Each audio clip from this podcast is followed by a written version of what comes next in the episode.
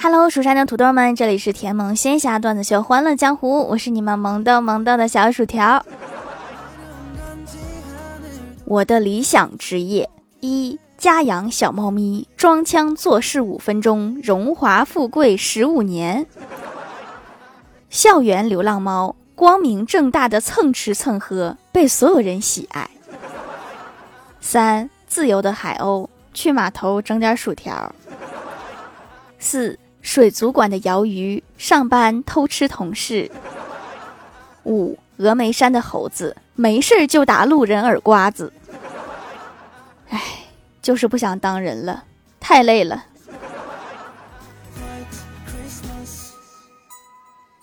早上找素材，看到一个帖子，问中国的四大谎言是什么？楼主给出了前三个：高价回收、旺铺转让、马上就到。那第四个是什么呢？我觉得是老板临下班时说：“我简单讲两句。”你们有没有遇到这种谎言哈？可以在评论区展开讲讲。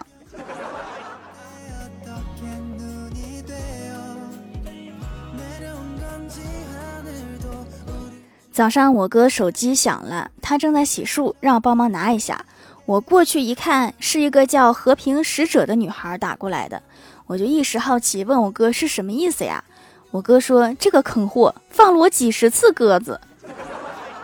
原来和平使者名不虚传呐。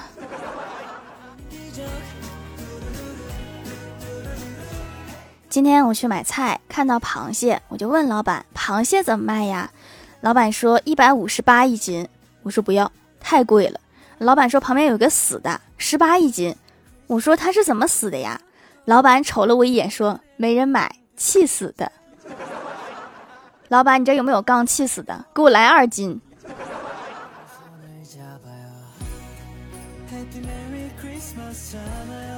小仙儿之前去矫正牙齿，最近一直戴着牙套。李逍遥叫老喊他钢牙妹，然后小仙儿生气的说：“人家几千块钱的名包背在身上，你叫小姐姐；我一口一万多的牙套，你喊我钢牙妹。现在牙套都这么贵了吗？”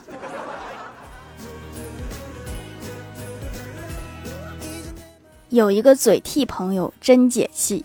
昨天我和欢喜在一家店看一个皮带，三百多，我就小声说了一句：“我说吓人，这个要三百多。”然后旁边突然一个店员说：“三百多贵吗？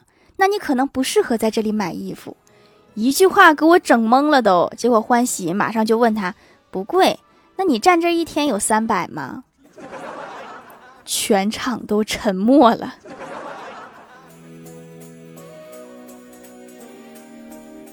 前台妹子阳了。我给他发微信，问他怎么样了，他说已经三十九了，马上四十了。我就安慰他，我说挺过去就好了。吃药了吗？前台妹子好像是没有看到我的话，接着说这个体温马上就要比我的数学成绩还高了。你数学考四十呢，厉害呀！去医院排队开药，看到旁边一个大爷正在打针，护士应该是个新手，连续扎了九针都没扎上。大爷实在受不了了，就问护士说：“姑娘，你是不是叫李时珍啊？”你这么一问，我感觉时针也够呛能扎上了。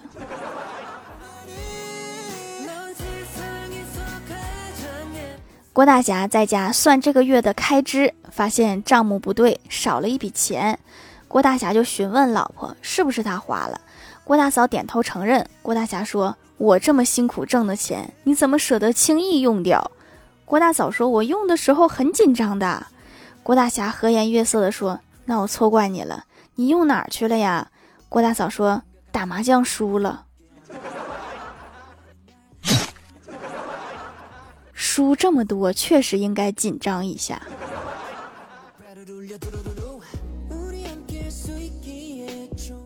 郭晓霞问郭大侠说：“爸比，我咋总感觉我比别人笨呢？”郭大侠叹了一口气说：“哎，爸对不住你。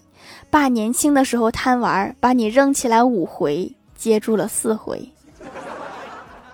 没接住那回是大头朝下摔的，是吗？”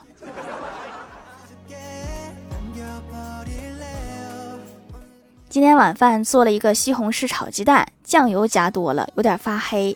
老妈就回来就问说这是啥呀？我随口就说了一句西红柿炒乌鸡蛋。这么说应该能糊弄过去吧？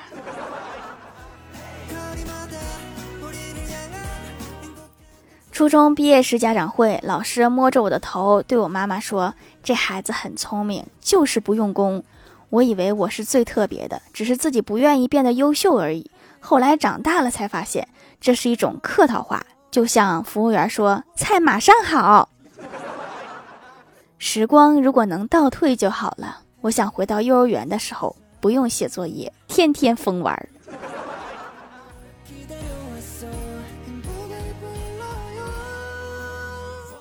大学的时候，欢喜下铺不会骑自行车，无论去食堂、去上课，都是我骑自行车带着他。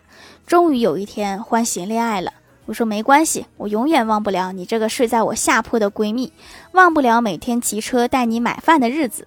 以后好好照顾男朋友。欢喜说不是，以后还得麻烦你骑车带我们两个。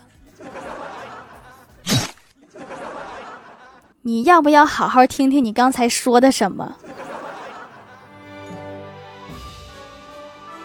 晚上无聊看了一个僵尸电影，感觉僵尸好恐怖，但想了想，没有食堂大妈恐怖，因为食堂大妈老喜欢说两句话：一，你要吃哪个同学？二，你看看后面那么多人，你到底要吃哪个？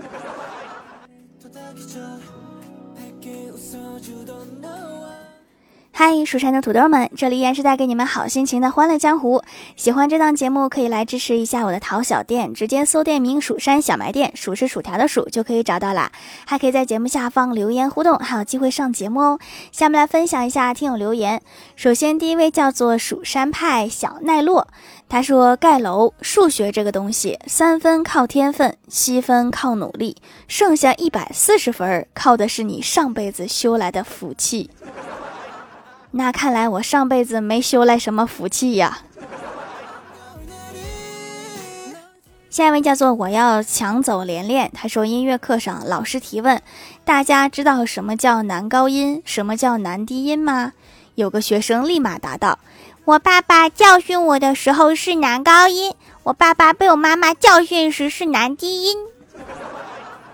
你爸在被教训的时候还敢说话呀，已经很厉害了。下一位叫做狼藉小灰灰，他说李逍遥养的鱼死了，悲伤不已。他不想给鱼土葬，说想给他火葬，然后再把鱼的骨灰撒向大海，好让他回到母亲的怀抱。谁知道那玩意儿越烤越香，后来还买了两瓶啤酒。悲伤的泪水从眼角不是嘴角流出来。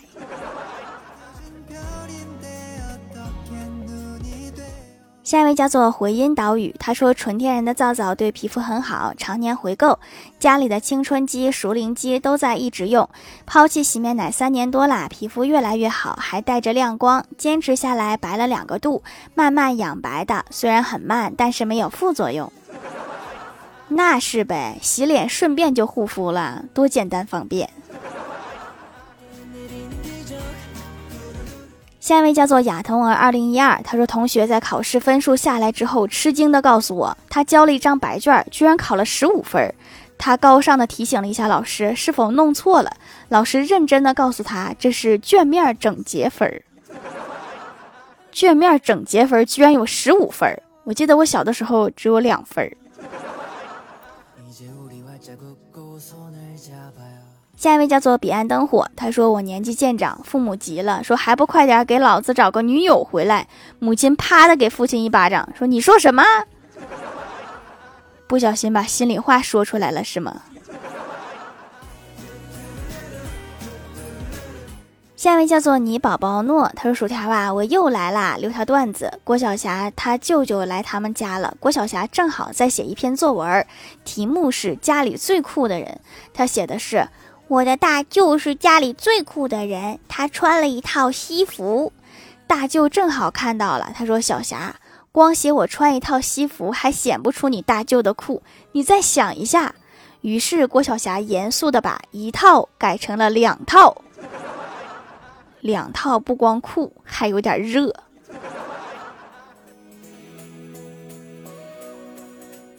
下一位叫做匿名买家，他说用了一段时间调掌门的皂皂，黑头上的鼻子基本看不见啦，值得推荐。是鼻子上的黑头，你好好说话。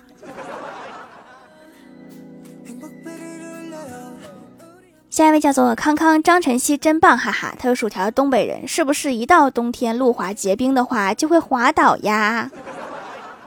不会呀，我们东北人一到冬天就不出门了。就为了避免滑倒。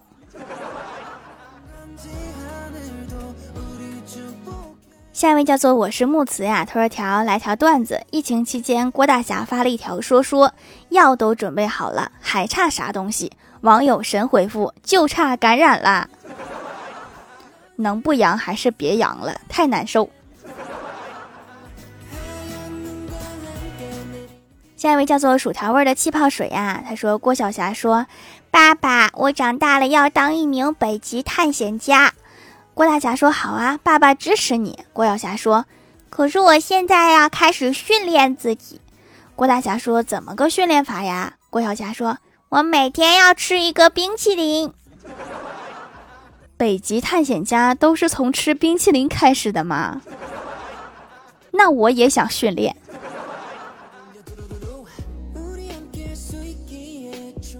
下面来公布一下上周八九四节沙发是草莓奶油蛋糕，盖楼的有薯条酱、别拖鞋、自己人、彼岸灯火、亚童儿、二零一二股票、悟空忍者、白银小酒窝、蜀山派、小奈落、九 E R S A N、一朵云彩在天上飘、地灵喵爱吃袜子、吃瓜派、我可爱的小日子。草莓味的气泡水啊，扑灵扑灵，biu biu，听友四幺五零七五六三八，感谢各位的支持。好了，本期节目就到这里了，喜欢我的朋友可以来蜀山小卖店支持一下我。以上就是本期节目全部内容，感谢各位的收听，我们下期节目再见，拜拜。